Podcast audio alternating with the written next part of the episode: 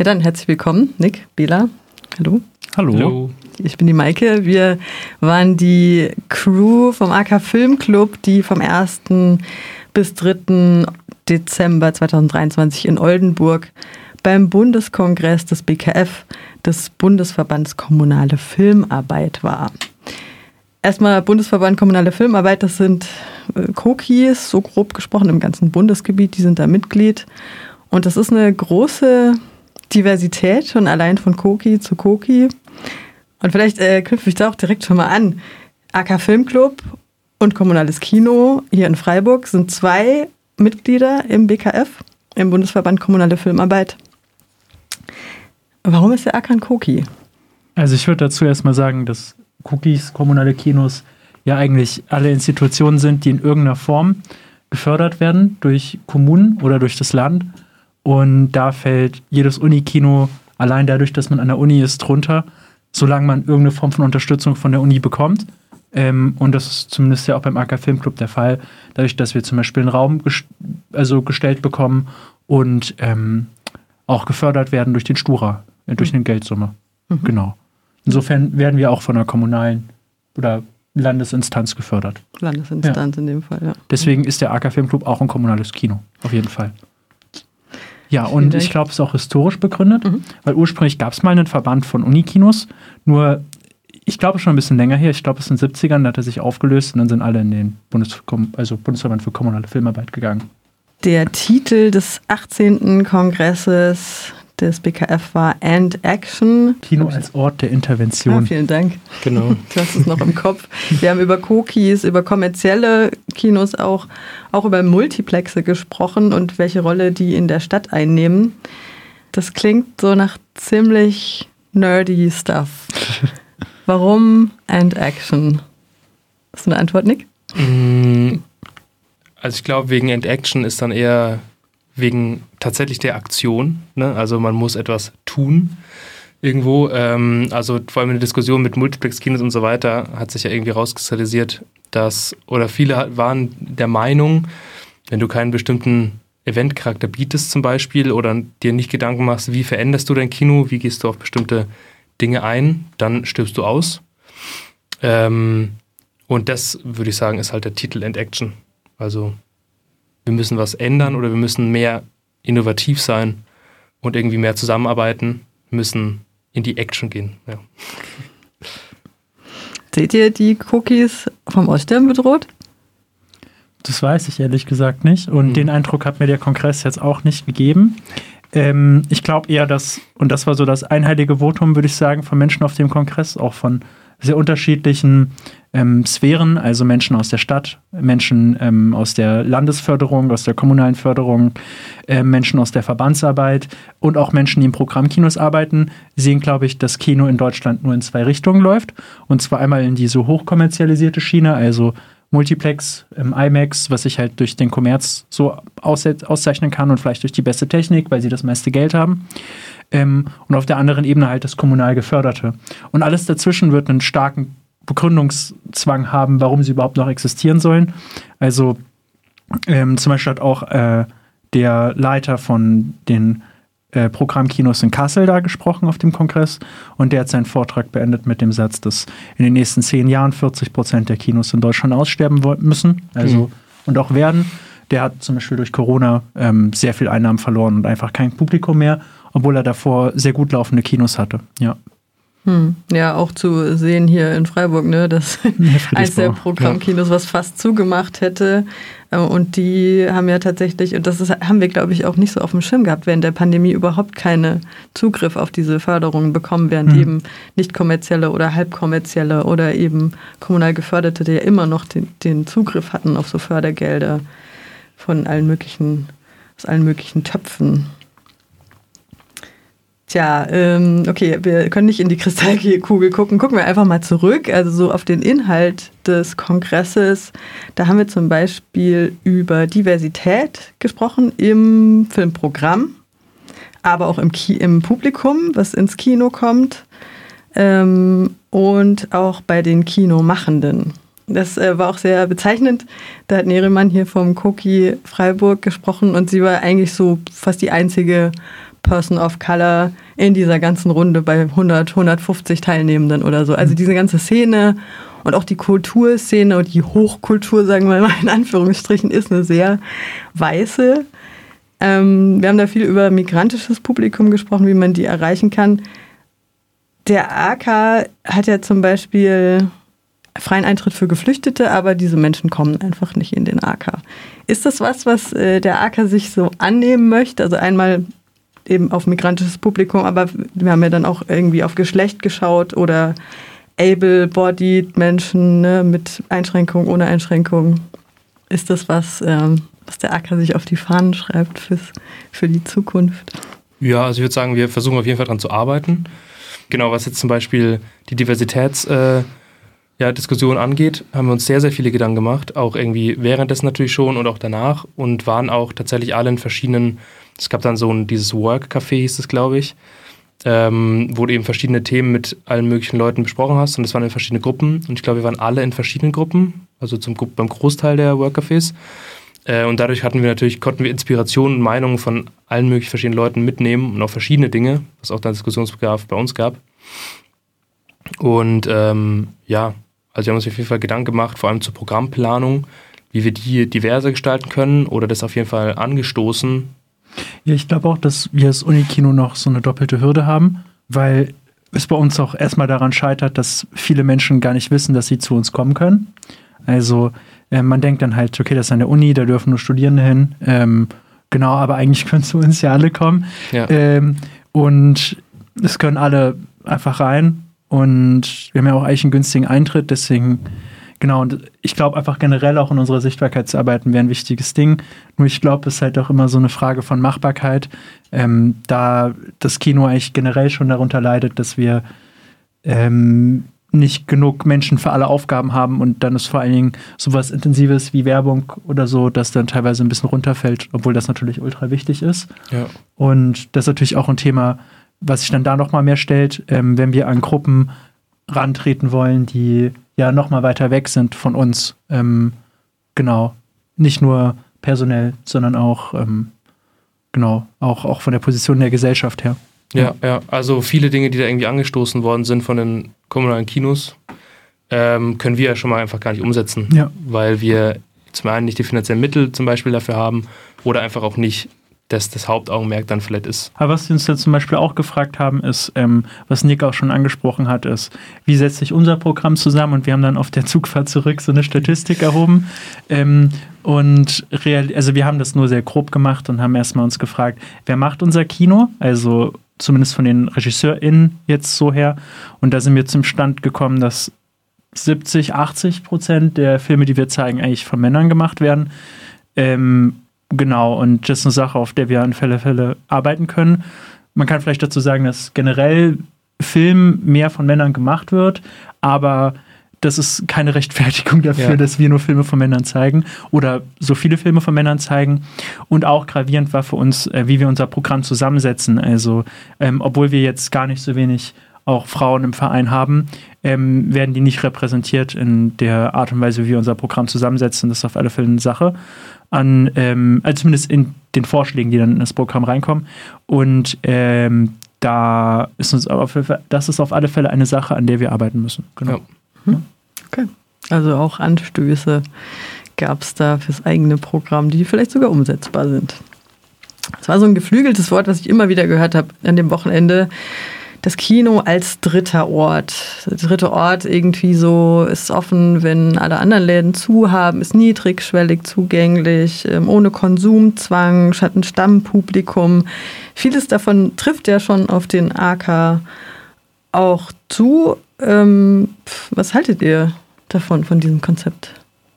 Ja, also ich finde äh, das Konzept ziemlich gut, ziemlich nice, ehrlich gesagt. Also ähm, es ist auch schön, vielleicht sich von einem Ort wie das Kino äh, als dritten Ort sozusagen zu sehen, weil äh, das Wort, wenn man die Definition dann kennt und nicht irgendwie erst erstmal damit konfrontiert wird, ja irgendwie eine gewisse auch Gemütlichkeit und, und Wohlfühlen ausdrückt. Und ähm, ja, also da stehen wir leider halt vor ein paar ja, Problem, sage ich mal, wie wir jetzt genau das, unser Kino zu einem dritten Ort machen können.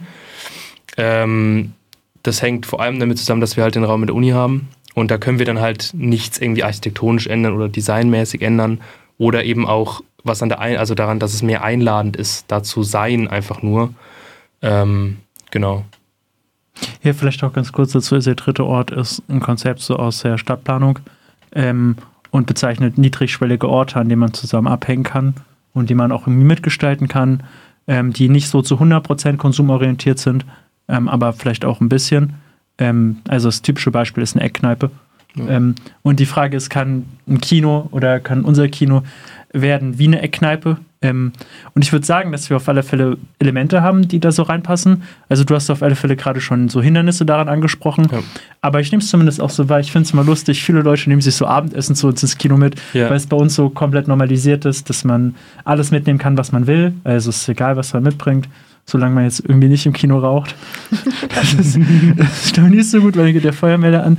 Aber äh, ansonsten kann man wirklich alles mitnehmen und das habe ich schon wieder gesehen, dass Leute dann so auch mit dem Teller ankommen und äh, so Lunchboxen dabei haben. Das finde ich eigentlich voll schön. Ähm, genau, und dass Leute dann auch immer noch da bleiben, ein bisschen sitzen bleiben. Aber das ist auf alle Fälle, glaube ich, eine Sache, die man generell für Kinos integrieren könnte, wenn man wie das kommunale Kino in Freiburg so eine Bar daran integriert hat. Also mhm. Also dieses Konzept ja. Kino-Bar zusammen finde ich eigentlich voll cool. Ähm, und animiert die Leute auch zum dahinkommen und auch ein bisschen verweilen und bleiben. Ja. ja, das würde ja auch sogar das davor Essen gehen vielleicht auch verbinden. Also das ist eigentlich ein echt gutes Konzept. Ja, ja. generell auch einfach irgendwie so, dass so das Konzept Bar oder so als so Kulturraum ist eigentlich auch was Schönes, wenn man dann so ähm, ähm Konzerte dran hat und das kann ja auch ein Kino sein quasi. Genau. Und das über den Film auch reden, ist ja auch total genau. wichtig, ne? auch für eine, so eine medienpädagogische Arbeit. Was ja dann manchmal auch passiert im Hörsaal oder auch davor bei der Kippe danach. also es wurde nicht nur über Filme geredet, es wurden auch Filme geguckt. Zum Beispiel eine queere Kurzfilmrolle gab es und eine sehr kontrovers aufgenommene Doku in Anführungsstrichen. Das fand ich auch ein schönes Erlebnis tatsächlich, dass die Diskussion danach im Publikum von so viel ja, medial geschulten Leuten in eine sehr, ja, in eine interessante Richtung ging und die Meinungen auch sehr weit auseinander mhm. gingen. Also es ging um Objektivität, wie objektiv kann Doku überhaupt sein, wie viel darf geskriptet und inszeniert sein.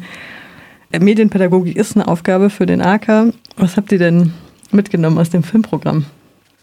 Mm, ich habe auf alle Fälle mitgenommen, dass äh, ich nochmal eine Diskussion nach dem Film eigentlich wirklich interessant fand, wie du auch gerade gesagt hast.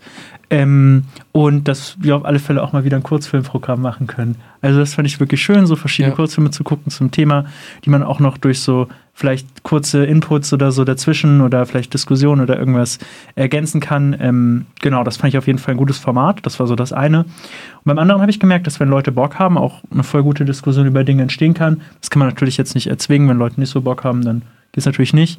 Ähm, genau, aber vielleicht zu der Diskussion, also in dem Film, der hieß äh, The Crown Shyness, also die Kronenschüchternheit auf Deutsch, da geht es um zwei Zwillinge, die sind behindert und jüdisch. Also es geht in der Filmreihe, in der der läuft in dem Kino da in Oldenburg, geht es um jüdische Intersektionalität oder Intersektionalität von jüdischem Leben. Und das ist halt eine Perspektive, die man vielleicht nicht so oft sieht.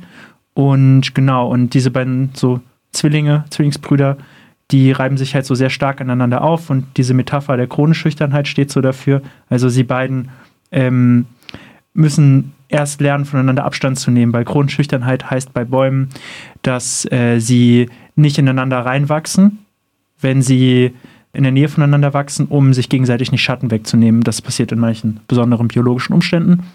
Ähm, und diese Kronenschüchternheit müssen die beiden auch zueinander erst entwickeln, weil sie die ganze Zeit miteinander in Konkurrenz stehen und Genau, das ist auch so ein Film über das Coming of Age, in so dieser besonderen Situation, in der die beiden sind. Was war denn eigentlich kontrovers in dem Film, würdest du sagen, Nick? Ja, also es war auf jeden Fall ein wunderschöner Film und äh, das der schönste Sache an dem Film ist, dass weder die Beeinträchtigung noch unbedingt das jüdische Leben auch so sehr im Mittelpunkt des Ganzen stande, sondern einfach nur das Aufwachsen dieser Jugendlichen ähm, und das einfach so beiläuft. Das ist echt, das war echt cool gemacht ähm, Problem an dem Film war, oder das vielleicht Problem an dem Film war, dass es eben als Dokumentation äh, angekündigt wurde. Also es wurde in zwei Serien geschaut, im einen schon, im anderen nicht. Ähm, und du auch durch die Art, wie das Ganze gefilmt ist, ähm, nicht verstehst, ob du einen Spielfilm schaust oder ob du eine Dokumentation schaust. Ähm, und irgendwann, also dem geschulten Auge, fängt, fällt dann irgendwann auf, hey, okay, die machen irgendwie so Back-to-Back-Shots und ähm, auch solche vielen intime, intimen Momente, ähm, da fällt dir auf, so verhält sich niemand in einer äh, Dokumentation und so würdest du auch keine Dokumentation filmen können, weil du einfach viel zu viel ja, reshooten müsstest. ähm, genau, und dann war es eben so, dass auch bei Recherche danach eben rausgekommen ist, dass der auch als Dokumentationsfilm überall anders angekündigt wird. Und diese Diskussion ging dann eben größtenteils darüber, dass du das halt nicht machen kannst, weil das nicht jeder verstehen wird. Ja, auch die Frage, ob ähm, es ethisch vertretbar ist, ja. so etwas als Dokumentation zu bezeichnen, ähm, obwohl es eigentlich nicht im klassischen Sinne Dokumentation ist. Aber vielleicht kann man sich dadurch auch fragen, was überhaupt eine Doku ist. Also, mhm. ähm, weil was unterscheidet ein Doku von einem Spielfilm? Und in dem Film ist es halt, dass ähm, der Film über fünf Jahre hinweg entstanden ist mit zwei, den zwei Jugendlichen zusammen und ähm, der Film auch Elemente aus ihrem Leben verarbeitet. Also Teile der Filmhandlung waren geskriptet und Teile der Filmhandlung sind entschieden, also sind entstanden durch die tatsächlichen Entscheidungen von den ähm, Jugendlichen. Also so zum Beispiel das Ende vom Film, das ist eine wirkliche Entscheidung, die ähm, die Person getroffen hat. Ich will jetzt nicht sagen, was das Ende ist, dann können Leute den vielleicht ja. noch spoilerfrei gucken. Sehr gut. Aber genau, also das ist tatsächlich passiert, weil die Person sich dazu entschieden hat. Ja, was hast du denn dazu gedacht, Maike? ja, äh, ich habe auch erstmal eine Weile gebraucht, um zu merken, so, ja, okay, krass, ähm, die haben da mindestens zwei Kameras in so einem sehr intimen Moment, wo es hieß, die haben sich da eingeschlossen in, in diesem Zimmer und er will irgendwie sie unbedingt küssen und sie will aber nicht. Und dann habe ich gemerkt, so, Moment mal, hier, das ist doch geil. Also das muss doch irgendwie inszeniert oder vorher abgesprochen, also klar, sowieso abgesprochen, aber dann mit zwei Kameras in so einen Moment reinzugehen, in Detail- und Nahaufnahmen, da dachte ich mir so, Moment mal, irgendwie. Und ein paar Momente waren halt noch auch mehr drin, wo ich mir dachte, ja, geil, äh, das ist ne, das passiert im Spielfilm, aber in, in der Doku muss man schon echt Schwein haben, um sowas ja. einzufangen und dann mit der Kamera dabei zu stehen. Und da, da waren, das waren schon zu viele Zufälle und ich dachte dann auch irgendwann so, okay, ja, und wirkt mir auch, also wirkt mir wenig glaubhaft, so teilweise, ne, auch dieses Camp, was dann da gezeigt wird. wo dann vergessen wird, jemand zu wecken, das würde, also das hat ja die neben mir sitzende Person, das würde in echt nicht, nicht mhm. passieren, so, mhm. ne? Also, gerade wenn Leute mit Einschränkungen dabei sind, da wird sich um jede Person gekümmert. So. Und das ist schon, ich finde es schon auch problematisch, was da für ein Bild vermittelt wird. Ne? Und, und natürlich auch mit dem Gedanken, ähm, die zwei, also klar, die haben wahrscheinlich irgendwie zugestimmt und wollten, hatten da Bock drauf, aber können Sie das denn beurteilen, wie das in der Öffentlichkeit ankommt, wie sie dann da ja. dargestellt werden, so, ne? Mit ihrer Einschränkung, die sie halt haben, ne? Mhm. Vor allem, weil es wirklich sehr, sehr viele, sehr, sehr persönliche Sachen sind. Ja. Also dann auch äh, viele Dinge, die sie halt auch vor den Eltern ge geheim halten. So, und dann siehst mhm. du die als Mensch, der denkt, das ist eine Dokumentation irgendwie so direkt. Mhm. Der eine raucht immer versteckt Zigaretten zum Beispiel und so weiter. Ähm, also das ist alles, ja, ist eine komische Situation irgendwie. Mhm. Ja. Ja, und ich hatte auch, also ich war in dem Raum, in dem nicht angekündigt wurde, dass es eine Doku auch, ist, sondern ja. wo er halt, wurde einfach gesagt, ja, Film so hier ab und dann mhm. haben wir den geguckt. Ähm, und ich muss sagen, dass ich am Anfang also komplett dachte, dass es eine Doku ist. Mhm. Und ich weiß nicht warum. Also ich kann es nicht so wirklich beschreiben, aber irgendwas so in dem Framing oder ähm, wie der gedreht war, dieser Film, ähm, hat bei mir dazu geführt, das sofort für eine Doku zu halten. Mhm. Auch weil es so irgendwie nicht so abgelichtet war und irgendwie so nahe Aufnahmen und dies und das und so.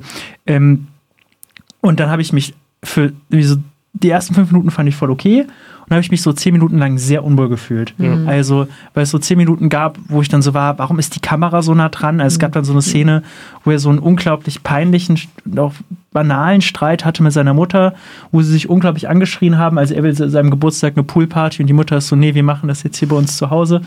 Ähm, und die Kamera hängt die ganze Zeit so in seinem Gesicht drin. Ähm, und ich habe mich gefragt, äh, das ist eine Doku, also wie, wie geht denn das? Und dann habe ich irgendwann so realisiert, hey, Anni, es ist ein Spielfilm weil irgendwie so Schuss gegen Schuss und zwei Kameras halt in einem Raum war und dann habe ich irgendwie so aufgeatmet und da habe ich gedacht, ah, okay, also es ist gar nicht so schlimm, es ist ein Spielfilm. Ja. Dann habe ich mir aber auch so gefragt, so, ja, okay, krass, also was macht denn das mit mir, mhm. dass ich einen Film so anders wahrnehme?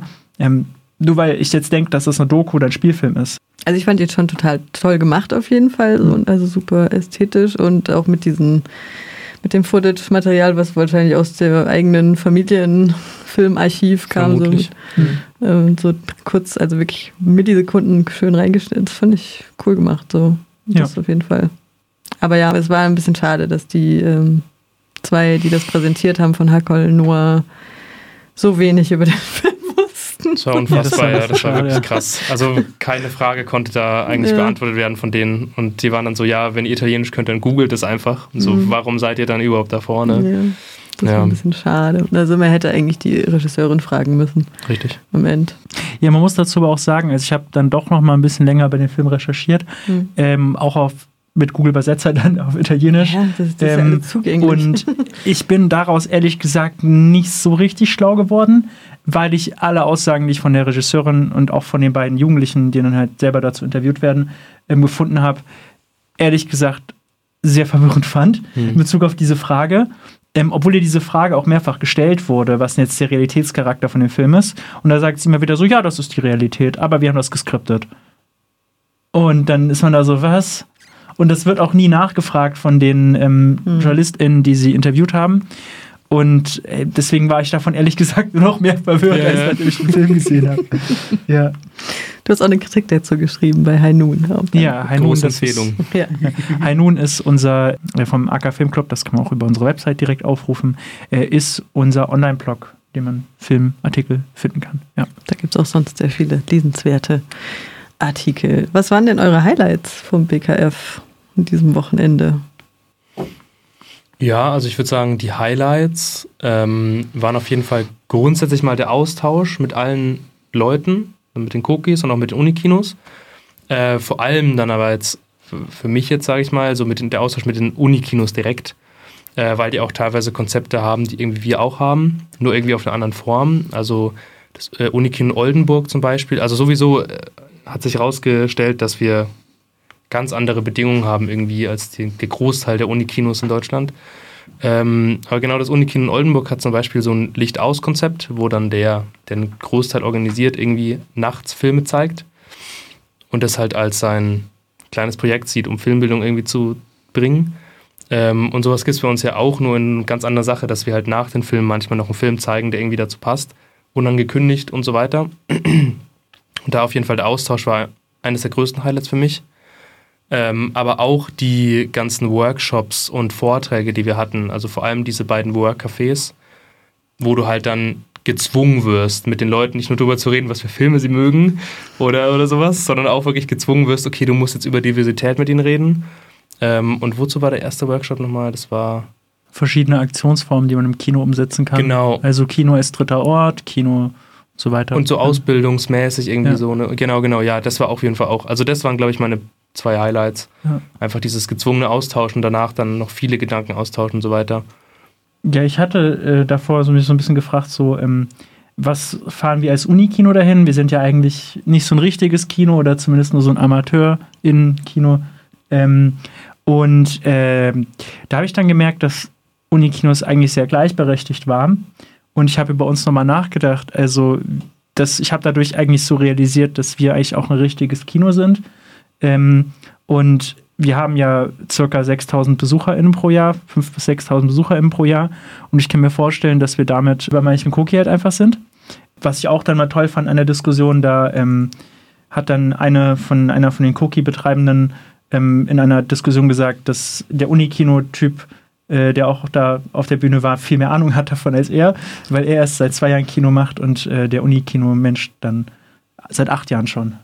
Ja. Und ähm, da habe ich gemerkt, so, hey, das also, was wir als Ehrenamt machen, ist eigentlich aber auch irgendwie ja tatsächlich das, was Menschen als ähm, Beruf so machen und dass das eigentlich total ähnlich ist, also dieselben Probleme wie wir, ja. fand ich, äh, das fand ich auch so interessant. Also ja, kriegen auch immer Komplimente, wenn wir auf dem BKF waren. Ah ja, der AK, Lieblings-Uni, Kino. Und ich meine, wir haben ja auch schon öfter diesen Preis gewonnen, vom, der auch, meine ich, vom BKF, also vom Bundesverband, hm. vergeben wird zu eben kommunaler Filmarbeit, zur Medienpädagogik, irgendwie Kino, das schult oder was weiß ich was.